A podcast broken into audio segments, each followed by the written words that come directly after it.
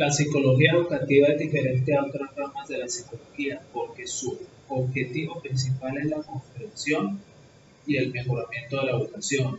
Los psicólogos educativos estudian lo que la gente piensa y hace, conforme enseña y aprende su currículum particular en un entorno específico donde se pretende llevar a cabo la educación y la capacitación. La psicología educativa se enfoca en el estudio psicológico de los problemas cotidianos de la educación, a partir de los cuales se derivan principios, modelos, teorías, procedimientos de enseñanza y métodos y prácticas de instrucción y evaluación, así como métodos de investigación, análisis estadísticos y procedimientos de medición y evaluación para estudiar los procesos objetivos y el pensamiento de los estudiantes y los procesos social y culturalmente complicados de las escuelas.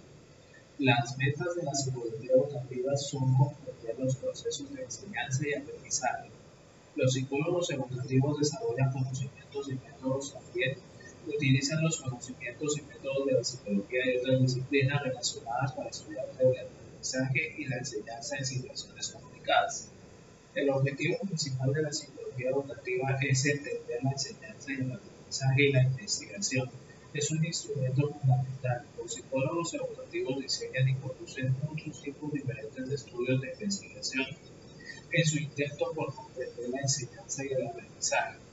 Conducir investigaciones para probar respuestas posibles es una de las tareas fundamentales de la psicología educativa. La otra es la comprensión de los resultados de varios estudios y teorías que intentan presentar una perspectiva unificada de áreas como enseñanza, aprendizaje y desarrollo. Tanto los estudios descriptivos como la investigación experimental pueden proporcionar información valiosa para los profesores. La experimentación permite a los psicólogos educativos ir más allá de los pronósticos y en realidad estudian la causa y el efecto.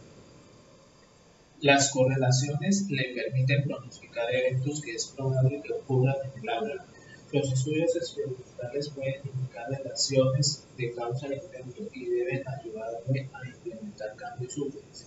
La psicología educativa implica el contenido y el proceso los descubrimientos de la investigación ofrecen varias respuestas posibles para problemas específicos y la teoría ofrece perspectivas para analizar casi cualquier situación que se pueda solventar. El proceso de análisis de la investigación y la teoría lo alentará a considerar de forma crítica